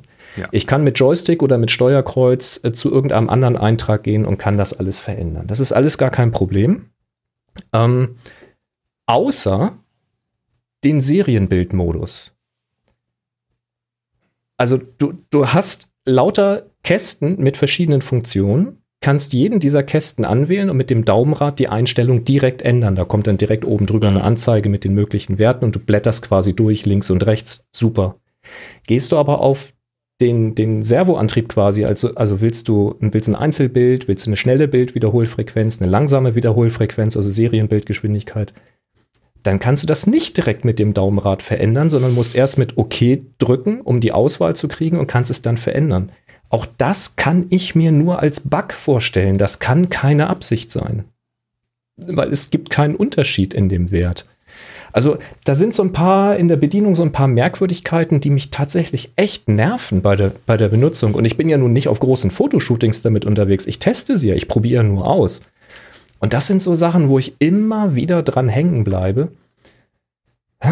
Ich hätte gerne mal Tja. so einen Ansprechpartner bei Nikon, um ihm das einfach mal, ja, das ist ja, das ist ja nicht mal eine, es ist ja nicht mal ein Motzen oder ein Fail oder Da so. Es sind, es musst sind einfach du Japanisch lernen. vielleicht. Ich hätte sogar jemanden, der Japanisch fließend spricht. Also das wäre gar kein Problem, glaube ich. Ich bräuchte nur mal einen Ansprechpartner von jemandem, der sagt, wir haben ein offenes Ohr und wir sind immer bereit, die Firmware zu verbessern. Wo hakt's denn noch?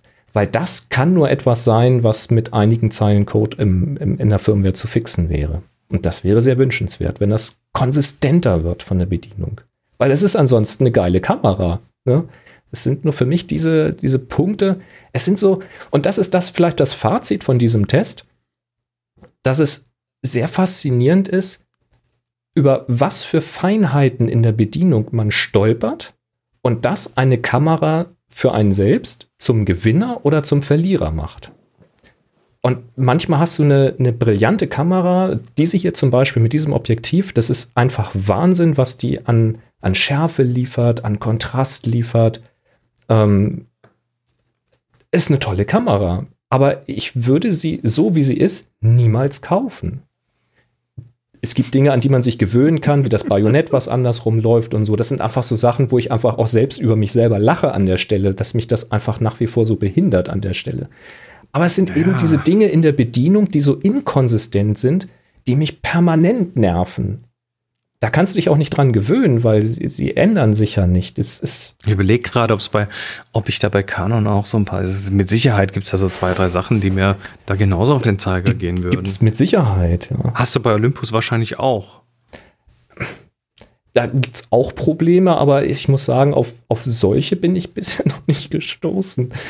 Es hängt natürlich auch immer davon ab, was du machst mit der Kamera. Also wenn jetzt jemand sagt, ich genau. bediene das sowieso immer übers Touch-Display, dann ist das ja dann siehst du dieses Problem ja überhaupt nicht. Ne? Und also es hat ja jeder andere Präferenzen und Arbeitsweisen, aber es ist eben schon faszinierend, weil wenn man das jetzt nur hört, wenn jetzt jemand das zuhört und sagt, Alter, jetzt würde er sich eine, eine, eine 4000 Euro Kamera, äh, also mit dem Objektiv sind wir irgendwie bei 4000 Euro, die, da entscheidet er jetzt, ob er sie kauft oder nicht, weil der Joystick beim Klicken nicht das macht, was er erwartet. Das klingt bescheuert. Aber ich sage dir, wenn du mit dieser Kamera losgehst und wirklich mal einen Tag lang wirklich fotografierst da draußen und du nimmst dann eine Kamera in die Hand, wo jeder Tastendruck das macht, was du erwartest, dann ist das eine Entscheidung. Ja, jetzt, jetzt lass mich mal ganz ketzerisch fragen. Du hast doch dann dein, dein Steuerkreuz, das mhm. genau das tut, was du willst, oder? Exakt. Das Steuerkreuz macht dann nicht einfach das Steuerkreuz weil das, des Joysticks. Weil dieses Steuerkreuz wegen dieses wegen der, ähm, auf der Seite, weil das Steuerkreuz wegen des, äh, der, der, der Klappe, die Speicherkartenklappe, die ist ja. quasi in den Daumengriff mit eingearbeitet. Also die ja, Klappe ist sehr groß. Schon gesehen. Diese ja. Klappe nimmt auf der Rückseite sehr viel Platz weg und deswegen ist das Steuerkreuz sehr klein. Das ja, aber der Joystick ist auch noch viel kleiner als das Steuerkreuz. Ja, aber den Joystick hast du ja unterm Daumen und den schiebst du nach links und nach rechts. Das Steuerkreuz das, musst du. Das halte ich jetzt aber für pingelig. Wenn du die gleiche Funktion zwei Zentimeter weiter unten eh schon hast, warum exakt. muss man die dann duplizieren? Erstens, zwei Zentimeter zu weit unten. Da ist dein Daumen nicht. Es ist, es ist wirklich ohne Scheiß. Du hast den Daumen immer hier auf dem Fokus und hier oben am Daumenrad. Und jetzt sollst Aha. du zur Bedienung hier runtergreifen an ein sehr kleines Kreuz und musst links das mache ich doch bei Canon und auch. links und rechts Rad runter. Ja, da hast du ein Rad drunter. Das ist ein Unterschied. Ich sage ja, ich sage, das sind Sachen, die verstehst du nicht, wenn du zuhörst. Die, aber wenn du diese Kamera in die Hand nimmst und sollst sie halten und dieses winzige Steuerkreuz hier bedienen, also mein Daumen verkrampft und ich behaupte nicht besonders große Hände zu haben. Es sind echt Kleinigkeiten und die machen den Unterschied. Und es ist verrückt, weil an der Olympus ist dieses Steuerkreuz auch nicht groß. Aber da verkrampfe ich nicht. Das ist anders angeordnet, das ist vielleicht einen Millimeter größer oder so. Es ist, es ist verrückt, aber es ist so. also ist David ist bei dir und Jochen sagt, du hast es ja, die Lösung, die Lösung sei ganz einfach. Du brauchst einen kürzeren, dünneren Daumen. Ja, einfach, einfach den, das vordere Element abschneiden, dann bin ich genau da. Genau. Da müsste ich mal den Hofbesitzer bei uns fragen. Der hat das, glaube ich, mal geschafft mit einer Kreissäge. Vielleicht kann er das Ding gut bedienen. Wahrscheinlich ist die es Kamera ist, für ihn gemacht. Es ist wirklich verrückt. Es ist. Aber ah. das ist halt, das unterstreicht die Aussage, die wir hier immer wieder haben, wenn uns jemand fragt, soll ich die oder die Kamera kaufen? Als allererstes leih sie dir aus, nimm sie in die Hand und geh damit einen Tag fotografieren. Und ja, klar. Das ist das aller, allererste, weil du kannst keine schlechte Kamera mehr kaufen. Die sind, die Sensoren sind heute auf einem Niveau, die einfach unfassbar gut sind. Und da ist es auch wirklich egal, ob es Micro Four Thirds oder Vollformat ist. Ja, natürlich rauscht Micro Four Thirds mehr. Ja, natürlich hat das nicht exakt denselben Dynamikumfang. Aber ey, auf welchem Niveau reden wir hier gerade? Du kannst mit allen Kameras, die aktuell da draußen zu bekommen sind, wir reden jetzt von Systemkameras, verdammt gute Bilder machen. Das ist nicht mehr das Problem. es gibt dann halt die Unterscheidung von technischer Seite, brauchst du sehr viele Bilder pro Sekunde, also machst du sehr mhm. äh, irgendwelche Extremsportarten, sehr schnelle Sportarten, wo du eine schnelle Serie brauchst, dann hast du so ein bisschen die Auswahl eingeschränkt und dann guck halt Olympus, Canon, Nikon, Sony, was es da so gibt, Fuji, Panasonic und dann guck, was in, in Frage kommt, in deinem Preisrahmen vielleicht und dann leih dir die einfach mal aus für einen Tag oder zwei. Äh, ich, ich kann es nicht anders sagen, aber es ist, es ist wirklich Tag und Nacht für mich und ich gebe mir wirklich Mühe, mich mit diesem Ding auseinanderzusetzen. Und ich sage, nee, so nicht. Und jetzt könnte ein Firmware-Update kommen und so ein paar Sachen fixen die, an der Bedienung und plötzlich wäre es eine ganz andere Geschichte, über die wir hier reden. Aber solange das nicht kommt, ich würde keine Kamera kaufen mit einer Aussicht auf Besserung, solange mir Nikon nicht bestätigt, dass sie das Problem erkennen. Okay. Schwierig. Gut, schwierig, äh, schwierig. Uns, lass uns, ja, lass uns mal äh, angesichts der etwas fortgeschrittenen ja. Zeit schon gucken, ob wir alle die, die drei nächsten Punkte alle brauchen, ob wir da einen verschieben. Wir verschieben äh, die nächsten beiden, würde ich sagen. Okay. Also an Anamorphic nehmen wir noch und die zwei danach schieben wir.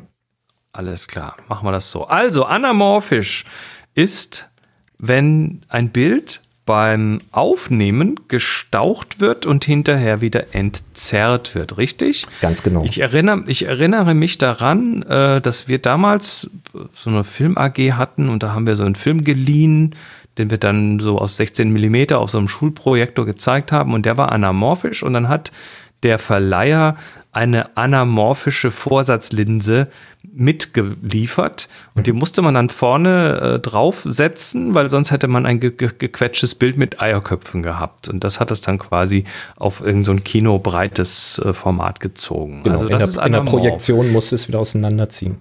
Genau. Ähm, die, die Idee dahinter ist halt die gewesen, dass du ein bestimmtes Seitenverhältnis eben hast in deinem Filmmaterial, also wir reden nicht von Foto, sondern von Film, vom bewegten Film. Und da hast du halt ein bestimmtes Seitenverhältnis auf dem Filmmaterial. Ich weiß jetzt nicht, was ist, 3 zu 2 oder so, sage ich jetzt mal. Und äh, 16 mm ist, dürfte 3 zu 2 3 sein. 3 zu 2. Genau. Ne? Also, der, der, also nicht 16 mm, aber der, der klassische Kinofilm hat ja äh, es mögen früher auch mal 5 zu 4 Wobei, da gibt es da gibt's andere, sein. da gibt es andere und. Ist auch äh, wurscht. Auch, ne, sagen, wir, sagen wir mal 3 zu 2, ja, so der Einfachheit halber. Und jetzt haben die Kinobetreiber ja von jeher oder auch die Filmemacher die Idee gehabt, irgendetwas Besonderes zu machen, weil irgendwann hatte man eben bestimmte Dinge schon gesehen, das war nicht mehr neu oder es ging sogar in den Privatbereich über. Und dann musste wieder irgendwas Besonderes fürs Kino machen, um die Leute zu begeistern oder um die Technik weiterzuentwickeln. Und dann entstand eben die Idee, ein möglichst breites Bild zu machen, weil auch unser menschliches Sehvermögen ist ja sehr breit, wenig in der Höhe, aber sehr breit. Und da hat man sich gedacht, jetzt müsste man auch eigentlich ein breites Bild projizieren können, so weite Landschaften zeigen können, das wäre ja ganz toll. Und dann liegt natürlich der erste Gedanke nahe, einfach schmalere Bilder aufzunehmen also der klassische Crop, einfach oben und unten was wegschneiden und ein sehr breites Seitenverhältnis zu machen, das entsprechend groß zu projizieren. Der Haken ist, dass dir dabei eben Detailauflösung verloren geht in der Höhe. Also war die Idee, wir lassen die Höhe, wie sie ist, um alle Feinheiten in der Höhe aufzeichnen zu können, aber wir stauchen das Bild eben horizontal. Wir nehmen quasi Eierköpfe auf. Und in der Projektion ziehen wir das Ganze wieder auseinander und dann haben wir ein super breites Bild mit voller Auflösung in der Höhe und in der Breite ist es halt nicht so hoch aufgelöst, aber das fällt eh analog nicht auf. Das ist die Idee dahinter. Und dafür gibt es spezielle Vorsatzlinsen. Also so ein, so ein anamorphisches äh, Objektiv ist eben eine Kombination aus einem normalen Objektiv und einer Vorsatzlinse. Einfach gesagt, es können auch mehrere Vorsatzlinsen oder Prismen und sowas sein, die eben für diese Stauchung sorgen. Und das hat jetzt ganz interessante Effekte. Das wird im Kino bis heute sehr gerne eingesetzt, das Ganze, wegen eben des bestimmten Looks, der daraus entsteht. Da gehören zum Beispiel Lensflares dazu, die dann zu horizontalen Linien werden und ähnliche Späße. Aber ein Effekt, der tritt da eben durchaus auf und der ist nicht so ganz nachzuvollziehen. Und zwar Lichtpunkte im Hintergrund, die also im Bokeh sind, sind dann keine kreisrunden Scheiben, sondern aufrecht stehende Ovale. Und das klingt erstmal unlogisch, weil man würde jetzt vielleicht, ja? Stimmt. Da, ja, ja, ich, Also- ich überlege gerade, du, du hast ja dein Video, ich lasse mal parallel dieses Video laufen. Also man, man, würde, Ähm, man würde normalerweise ja sagen, okay, pass auf, wenn ich ein normales Objektiv nehme, dann habe ich ein kreisrundes Bokeh. Wenn ich jetzt mit einer Vorsatzlinse das Bokeh stauche, dann habe ich ein aufrechtes Oval. Und wenn ich das jetzt wieder projiziere und im selben Verhältnis auseinanderziehe, dann habe ich doch wieder einen Kreis. Der Effekt, der aber auftritt, ist, dass es nach dem Auseinanderziehen immer noch ein aufrechtes Oval ist. Und dann fragt man sich Mhm. natürlich, warum? Und dann kann man zum einen, äh, also es hat mich auch ein bisschen gebackt, warum das so ist. Und habe jetzt ein Video gefunden, wo das mal tatsächlich zerlegt und erklärt wird, warum das so ist. Und zwar auf einem ganz unteren Niveau, also wirklich der Reihe nach aufgebaut. Und der Witz ist, es gibt durchaus den Fall, dass das Bokeh nach dem Auseinanderziehen wieder rund ist, nämlich wenn man diese anamorphischen Vorsatzlinsen für die Smartphones benutzt. Die funktionieren ein bisschen nach einem einfacheren Prinzip, weil du eine Kamera mit extrem hoher Schärfentiefe hast und bestimmte Korrekturen dann in diesem Objektiv nicht erforderlich sind. Denn du hast bei dem anamorphischen Objektiv das Problem, dass du mit zwei Brennweiten zu kämpfen hast. Du hast nämlich horizontal eine andere Brennweite als vertikal. Das wiederum führt zu unterschiedlichen Fokusebenen, horizontal und vertikal, und damit zu dem Effekt, dass du kein scharfes Bild hinkriegst. Und damit das eben doch funktioniert, sind bestimmte Tricks notwendig. Und das ist ein Effekt, der dazu führt, dass hinterher das Bokeh anders gerechnet ist. Hinzu kommt aber durch diese zwei Brennweiten eben, dass sich das Seitenverhältnis dieses äh, Kreisrund, also des eigentlichen Bokeh-Kreises im Hintergrund, dass sich das, wenn es entfernter ist, also wenn es in Richtung unendlich geht, also weit weg ist, im Verhältnis zu dem Motiv, was im Fokus ist, dass dieser Hintergrund ein anderes Stauchungsverhältnis erfährt wie dein Vordergrund. Und dieses unterschiedliche Verhältnis führt dazu, dass das Auseinanderziehen für die korrekte Proportion des Vordergrundes nicht genügt, um den Hintergrund auch kreisrund zu bekommen. Und das ist völlig absurd, ist aber so. Und er zeigt das hier in dem Video hinterher auch nochmal mit einem Vergleich mit einem 40 mm und einem 80 mm Objektiv, was nicht anamorphisch ist. Und vergleicht dann mal die, ähm, also bei gleicher Motivgröße und vergleicht dann den Bokeh-Hintergrund. Und dann wirst du eben sehen, dass du bei unterschiedlicher Brennweite trotz gleicher Motivgröße unterschiedliche Bokeh-Größen hast. Und das führt eben bei einer unterschiedlichen Brennweite horizontal und vertikal dazu, dass du hinterher ein Oval hast. Äh, das ist also äh, es Also, also, es raucht jetzt hier oben. Ja, das ist aber, auch gut. Äh, guckt euch es dieses ist Video mal an. Das ist wirklich Das ist- sehr erhellend. Übrigens von Filmmaker IQ. Das Ja. kann ich eh empfehlen, weil da sind immer wieder sehr, sehr äh, gute, detaillierte Erklärungen drin, die auch verständlich sind, wenn man so sich so in so ein Thema mal richtig reinnörden will, dann ist man da sehr zu Hause. Auf jeden Das ist Fall. wirklich, äh, das ist wirklich ganz cool. Also ich hatte auch erst gedacht, der Effekt kommt ganz woanders her. Das erklärt er gleich auch am Anfang. Sagt er, also wenn du das gedacht hast, liegst du erstmal falsch. Und dachte ich, prima, liege ich erstmal falsch. Das ist doch gut. Das ist doch klasse. Nur ja. Ja, war super. Äh, ist, ist cool, ist cool. Mag ich, ja, ist cool. Ähm, ja. Ganz kurz die Frage zu Lightroom, die nehmen wir rein. Ja, die nehmen wir rein. Die nehmen wir rein, doch, doch. Ähm, der André hat das vorhin auf Twitter gefragt. Mhm. Äh, die Frage kommt immer wieder und deshalb werden wir sie heute auch noch mal kurz durchgehen. Und zwar hat er gefragt, äh, ich schon wieder, habt ihr einen Tipp für einen Lightroom Workflow? Um JPEG plus RAW gemeinsam verwalten zu können, Import von JPEG und RAW, Durchsicht ablehnen, dann Löschen von JPEG und RAW gleichzeitig und dann JPEG im Vordergrund bei Bedarf RAW zur Bearbeitung. Also dieser, dieser Tanz mit diesen unterschiedlichen Formaten äh, in Lightroom, das ist ja immer irgendwie so, ja, so ein, so ein Thema. Ja, die Frage Wie kommt. kann das denn machen? Die Frage kommt auch schon und äh, im Grunde genommen lautet die Antwort geht nicht. Das wird jetzt die einfache Antwort. Ja. Ich selbst mache das auch nicht. Ich fotografiere ausschließlich RAW, unter anderem wegen dieses Problems. Und Also du kannst in Lightroom sagen, behandle mir JPEG und Genau. RAW als ein File, dann wird aber das JPEG quasi ignoriert. das wird komplett Ähm, ignoriert. aber Das wird auch gar nicht importiert. Das wird kopiert Also es wird an dasselbe Ziel kopiert, Ja. wo auch die RAW-Datei liegt, aber die landet nicht im Katalog. Die ist dann mehr, man weiß selber, dass da noch ein JPEG ist, aber man kriegt es nicht zu sehen. Aber die wird nicht verwendet. Oder du sagst, ich will JPEG und RAW separat handhaben, das kannst Genau. du einstellen und dann sind es aber zwei unterschiedliche Dinge, die Exakt. nicht mehr zusammengehören. Wenn du dann aber wieder umstellst auf behandeln sie mir gemeinsam, dann werden die Dateien, die im gleichen Verzeichnis mit gleichem Namen sind, nur mit anderer Endung, wieder so gehandhabt, dass dann das JPEG ignoriert wird und das RAW verwendet wird. das habe ich noch nie ausprobiert. So wird es aber sein. Was du jetzt aber eben machen kannst, ist äh, in den Einstellungen eben sagen, behandle das JPEG als separate Datei neben dem RAW. Dann tauchen die eben im Import-Dialog auf und werden mit eingelesen, so als wäre es eine eigene Datei. So, das hilft jetzt noch nicht so wahnsinnig viel weiter. Was du jetzt aber machen kannst, ist, wenn der Import fertig ist, dann siehst du ja alle Bilder, die importiert sind. Jetzt sagst du Command A oder Control A auf Windows, also alles markieren gehst dann in das Menü, ich habe jetzt hier das englische Menü, Foto, Stacking, Auto Stack by Time, also automatischer Stapeln nach Aufnahmezeit und schiebst den Zeitregler ganz nach links auf Null. Weil das JPEG und das RAW haben dieselbe Zeit. Selbst wenn die sich jetzt mal unterscheiden sollten um eine Sekunde wegen der Aufspeicherung, dann ziehst du eben ein kleines Stückchen zurück. Ah, und jetzt hast du lauter Stacks mit jeweils Ja. einem JPEG und einem RAW drin. Dann werden lauter Stapel gemacht, immer ein JPEG, ein RAW. Bei mir war es dann so, dass das JPEG vorne liegt und das RAW dahinter. Weiß nicht, ob das immer Äh, so ist. Okay, Ähm, muss man testen. Und wenn der Stapel jetzt zu ist, das ist er per Default, dann hast du halt nur noch die Hälfte Bilder in deiner Ansicht. Und wenn du jetzt auf die Vollbildansicht umschaltest, um eben durchzublättern und auszusortieren, dann hast du halt nur noch die Hälfte durchzugucken. Jetzt kommt der Haken. Wenn du jetzt beim Durchblättern ein Bild ablehnst mit X oder eins auswählst mit P für den Pick oder bewertest mit einer Zahl von 1 bis 5, eine Ziffer von 1 bis 5, dann wirkt sich das nur auf das Bild aus, was du gerade siehst im Stapel und nicht auf alles im Stapel.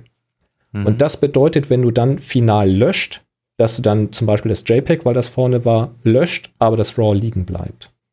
Das heißt, beim Aussortieren hast du dann einfach wieder die extra Arbeit, irgendwie dafür zu sorgen, dass deine Auswahl, also dein Löschmarker und dein Pickmarker auch auf das zweite Bild im Stapel sich auswirkt. Und dafür habe ich keinen Automatismus finden können. Und das macht die ganze Sache für das, was du vorhast, relativ unbrauchbar an der Stelle, weil es fängt gut an und dann verkackt es hinten raus. Und das wäre jetzt mal eine Frage an die Community da draußen, ob es da noch einen Schritt gibt, zu sagen, äh, irgendein Automatismus oder irgendein Plugin, was man sich installieren kann, um zu sagen, auf die markierten Bilder, dann könnte man wieder Steuerung A machen, übertrage alle Bewertungen und Metadaten auf alle Bilder im jeweiligen Stapel. Und dann könnte man hinterher mit Löschen eben beide Bilder des Stapels rauskicken. Hm. Das wäre dann eine Lösung, aber da habe ich nichts dazu gefunden. Aber jetzt auch nicht super tief nach einem Plugin oder sowas gesucht. Aber mit Lightroom-Bordmitteln habe ich nichts gesehen. Ja, ist doof. Ist doof, ist doof, aber so ist es halt. Äh, vielleicht weiß ja jemand was. Schreibt er in die Kommentare. Das hier ist die 8- 694. Da könnt ihr mal einfach bei happyshooting.de in die Kommentare gehen und vielleicht kennt ihr ein Plugin oder ein sonstiges, äh, einen sonstigen magischen Trick, der das irgendwie Genau. einfach macht. So. Super. Super, dann jetzt äh, du, du mal Knopf bitte. Happy Shooting, der Fotopodcast. Werbung. Ja, wir werden nämlich heute unterstützt von Enjoy Your Camera. Dieses Mal äh, heute das erste Mal im neuen Jahr und der Gutscheincode, um da einzukaufen und 5% zu bekommen, ist Happy Shooting 2021. Und äh, die haben uns mal wieder ein Gadget geschickt und äh, das habe ich gesehen und war dann erstmal, dachte so, was ist da jetzt Besonderes dran? Also ich zeige es jetzt einfach mal. Hier, ähm, so sieht das Ding aus und das sind so Spannbänder, ne, mit denen man irgendwie Sachen zusammentun kann. Und ich habe mir das angeschaut und dachte mir so, ja, das ist so groß wie für Käbelchen irgendwie. Und, Sieht aus wie so ein das ist aber, Kabelbinder, äh, Genau, sieht aus wie so ein Kabelbinder und äh, dachte, ja, was, was ist da jetzt Besonderes dran? Naja, und dann äh, hast du mir die vorhin gezeigt und sagst es, nee, die sind doch ein bisschen größer. Und dann kommst du da mit so einem meterlangen Ding, das ist ein Meter zehn lang, steht hier. Ja, Meter ähm, 15 habe ich hier wenn, am gemessen, am, also von Spitze zu Spitze.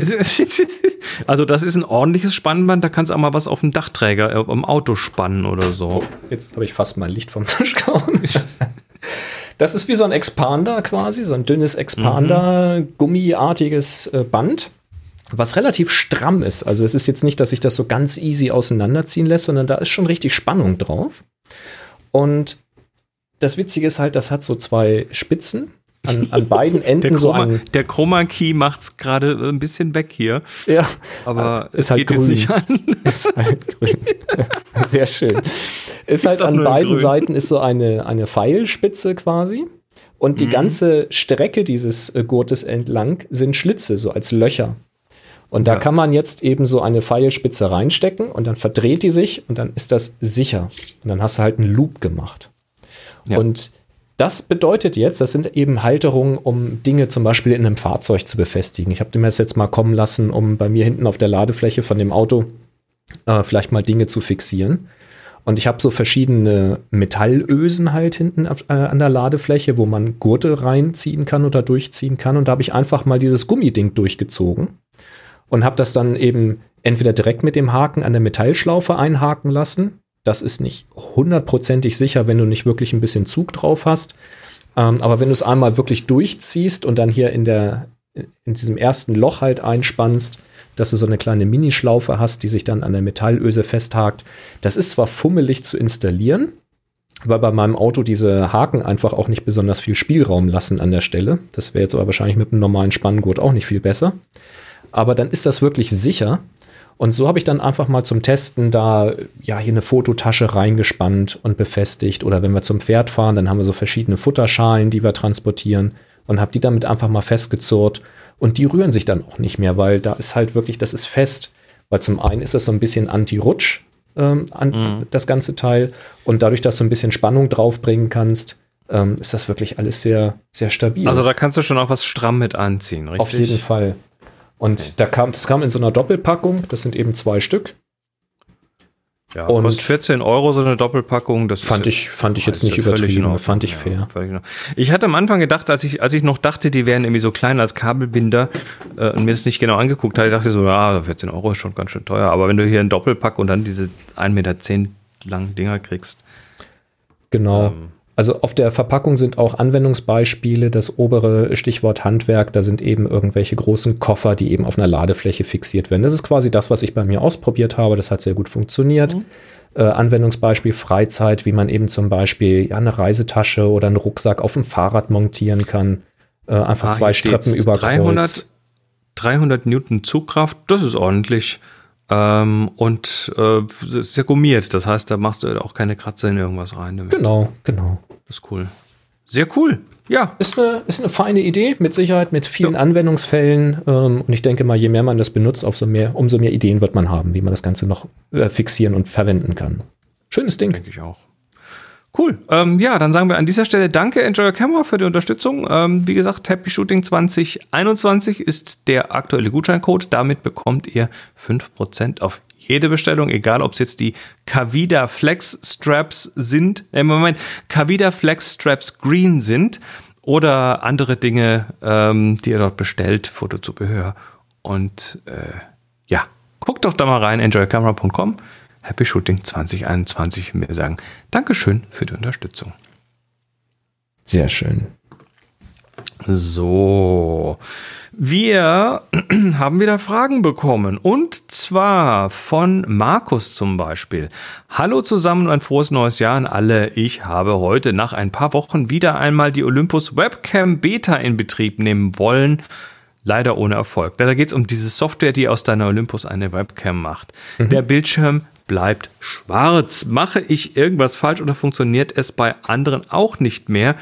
Ich bin gespannt, ob das nur bei mir nicht mehr geht. Vielen Dank für, für ein Feedback. Gruß, Markus. Ja, es gab noch einen Teilnehmer in, weiß ich nicht mehr, äh, im Slack mit demselben Problem und mhm. äh, Kai hatte dann auch einen Blogbeitrag äh, gefunden dazu und die Lösung ist das Datum. Das heißt, wenn man unter Windows das Datum auf 2020 zurückstellt, dann geht es wieder. Dahinter steckt wohl die Tatsache, dass diese Software ja eine Beta-Software ist, also ein Beta-Status ist. Und da ist wahrscheinlich einfach der Beta-Zeitraum jetzt abgelaufen. 2021. Und Olympus hat das nicht, nicht abgedatet. Das haben die nicht im Griff das, gehabt. Wohl. Das werden sie hm. jetzt nicht gemacht haben. Und du erinnerst dich, Olympus hat ja die Kamerasparte an JIT verkauft.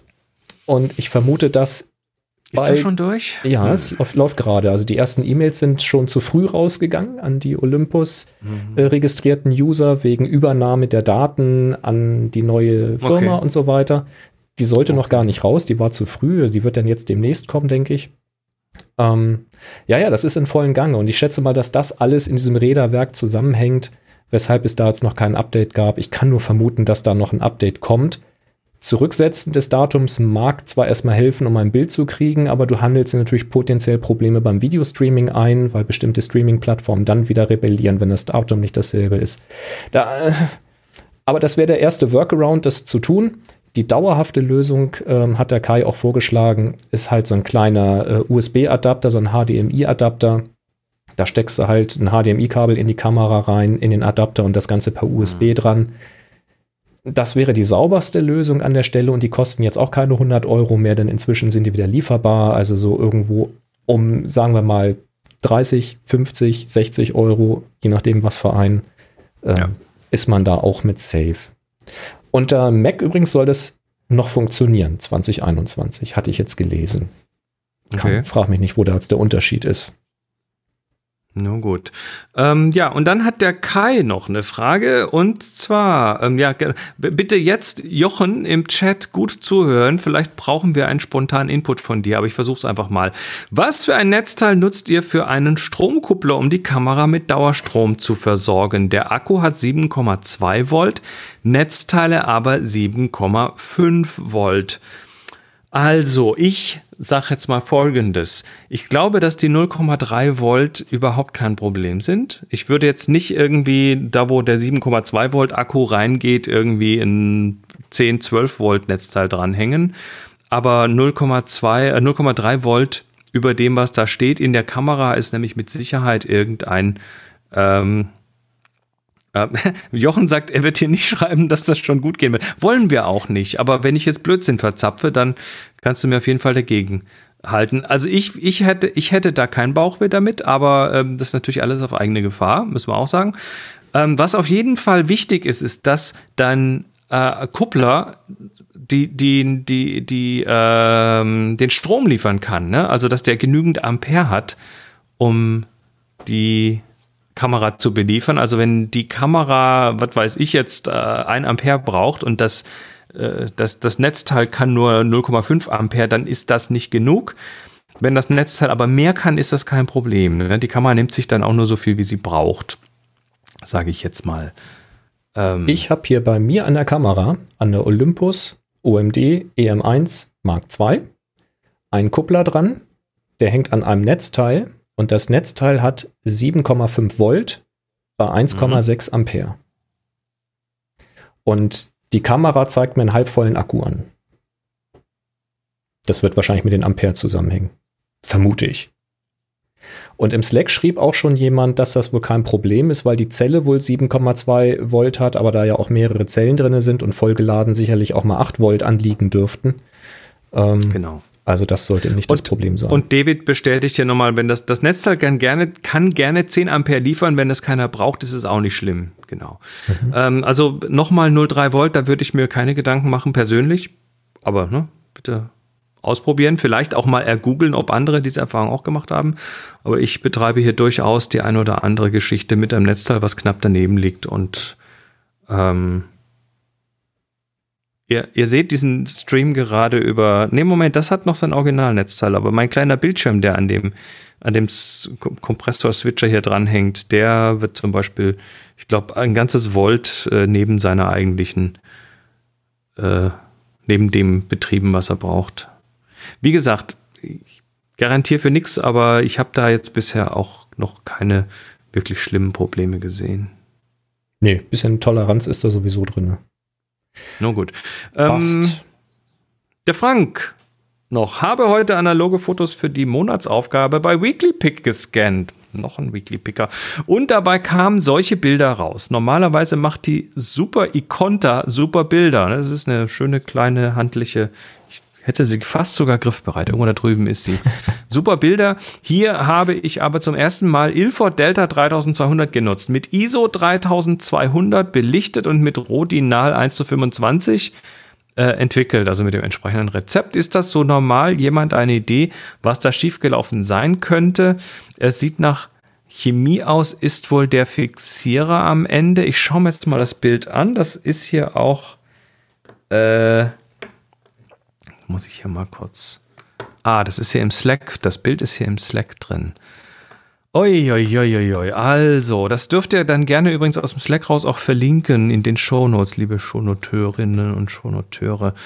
Ähm, das ist ziemlich grisselig geworden. Außerdem hat er rechts und links einen ziemlich kräftigen, ja, was ist das? Eine Art das, Vignettierung, würde ich ja, sagen. Ja, es sieht auch so ein bisschen fleckig aus streckenweise und so ich versuche das mal ganz kurz ja, hier. Kriselig bis pastellig streckenweise, wenn du da mal ranzoomst. Lass mich da mal ganz kurz, ich, ich mache das mal ganz kurz hier.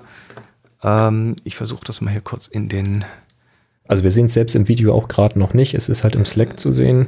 Ja, ich, ich versuche das jetzt gerade mal hier irgendwie reinzubringen. Moment, Moment. Wir haben doch die Technik so viel voll Zeit im muss sein, Griff. Genau. So viel Zeit muss sein. Kann ich da mal ganz Audiohörer skippen einfach mal 15 Sekunden. Slack gehen. Ja, so, da sieht man es. Also, sehr krisseliges Bild.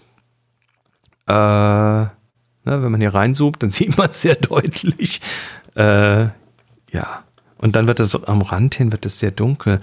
Äh, das sieht mir, also äh, erstmal ist Delta 3200 heißt deshalb so, weil er ISO 3200 als ähm, ja, als Nominalwert quasi hat. Das heißt, der wird garantiert schon auch irgendwie sehr, äh, sehr stark reagieren. Die Frage ist, A, war der abgelaufen? B, ähm, hast du denn noch irgendwie gepusht? Also hast du da vielleicht noch mehr rausgekitzelt als vorher? Der Rodinal macht aber gerne auch solche Sachen. Also ein Delta 3200 mit Rodinal zu entwickeln, ist schon eine Hausnummer. Das kann schon sein, dass er deshalb vielleicht auch ein bisschen grisselig wird. Ähm, dass du jetzt so rechts, links so eine komische Vignettierung hast, das könnte A an der Kamera liegen, möglicherweise, ja, ne, weil die vielleicht dann, weil das ganze Ding vielleicht dann auch bei entsprechenden äh, leichten Belichtungsunterschieden entsprechend stark reagiert. Oder es ist tatsächlich so, dass du das Ding irgendwie komisch in der Dose hattest und dass das nicht überall gleich viel Entwickler bekommen hat. Oder am Rand mehr bekommen hat. Das sind so die ersten Ideen, die ich da habe. Aber das ist schon, das ist schon hier, ne? Das ist schon. Wobei es ist Detail drauf, aber es ist halt irgendwie extrem körnig geworden. Hm. Tja. Ja, das ist ja so das, was mir dazu einfällt. Hm. Mehr kann ich da erstmal nicht sagen. Gab es da eine Diskussion? Nee, gab keine Diskussion. Ich kann da gar nichts dazu sagen. So. Ja, ja, nee, ist okay, Weder 3200 noch Rodinal. Also, also Rodinal macht gerne mal ein bisschen kräftiges äh, Korn und da du jetzt einen sehr, sehr empfindlichen Film genommen hast, kann das schon sein, dass der Rodinal dafür vielleicht nicht der ideale Entwickler ist. Der Fixierer ist nicht am Ende, so wie du geschrieben hast. Der hat damit gar nichts zu tun. Der tut noch, solange das Bild, solange der Film hinterher klar ist nach dem Fixieren, hast du keine weiteren Probleme. Das heißt, ähm, da würde ich einfach mal gucken, ob es vielleicht bessere Kombinationen gibt. Wenn du im, in den entsprechenden Datenbanken Rezepte findest dafür, heißt das noch, noch lange nicht, dass das gute Rezepte sind.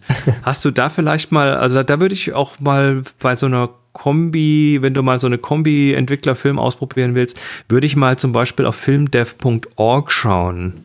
filmdev.org können wir auch noch in die Shownotes packen.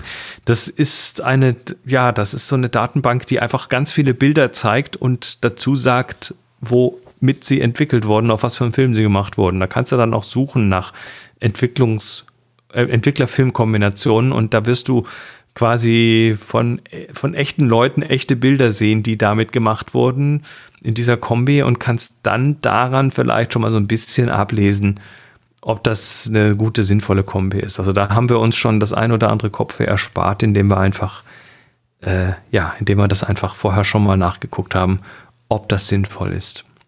Tja, aber ne, so, you live, you learn, ne? so ist das. Man probiert Dinge aus und dann nochmal so, mm, vielleicht ist mir das doch ein bisschen zu grisselig. Dafür gibt es dann beim Scanner diese Einstellung in der Software Korn entfernen. Ja, super. Benutzen. Bitte nicht benutzen. Gut, das waren eure Fragen. Ähm, jetzt wäre die, äh, der Zeitpunkt, auf den Terminkalender hinzuweisen. Der ist halt, gehst du weg hier. Die Lobhudelung gehört dir nicht her. Das habe ich noch von vorher angehabt. Ähm, ja, happyshooting.de slash Terminkalender, da könnt ihr Termine reinwerfen und rausziehen. Aktuell keine neuen Termine, aber wir freuen uns, falls ihr Termine habt. happyshooting.de slash Terminkalender. Und jetzt gibt es eine neue Aufgabe. Ganz genau. Äh, Kapitelmarke.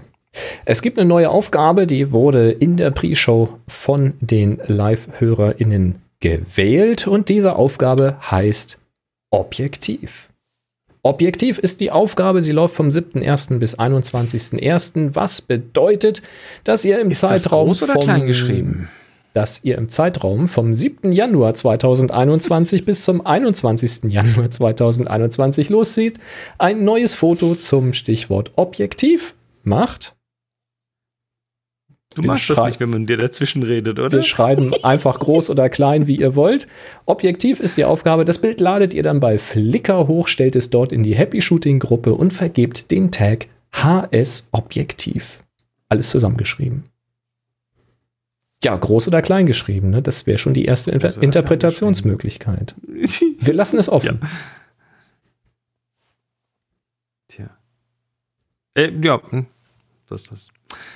Äh, gut. Dann sind wir, ja, sind wir, durch. Im Danke-Blog könnte ich noch erwähnen, das sollten wir vielleicht noch mal verlinken, denn noch bis Donnerstag oder zumindest noch bis morgen um Mitternacht läuft die Versteigerung von den Logs, die Michael uns geschickt hat. Oh ja, da müssen wir noch, auch noch mal hinlinken in den Shownotes, weil Genau. das ist ja schon äh, wichtig. Da äh, gibt's Auf, Foto- foto.ensonic.de, das direkt oben auf der Startseite ist der Link, wie ihr da hinkommt. Da gibt es auch schon einige Gebote. Ich habe jetzt nicht geguckt, wo aktuell das Gebot steht für unsere beiden Logs. Könnten wir jetzt live mal machen, wenn wir Lust haben. Aber noch könnt ihr da mitmachen. Das heißt, für die Live-Hörer, die das hier gerade live sehen oder hören, noch habt ihr die Chance, euch daran zu beteiligen und ein Gebot abzugeben oder das weiter nach oben zu treiben. Und Chris und ich werden jeweils für eine Log äh, bis 100 Euro das Ganze verdoppeln und der Erlös kommt eben zu 100 Prozent der Äthiopienhilfe zugute.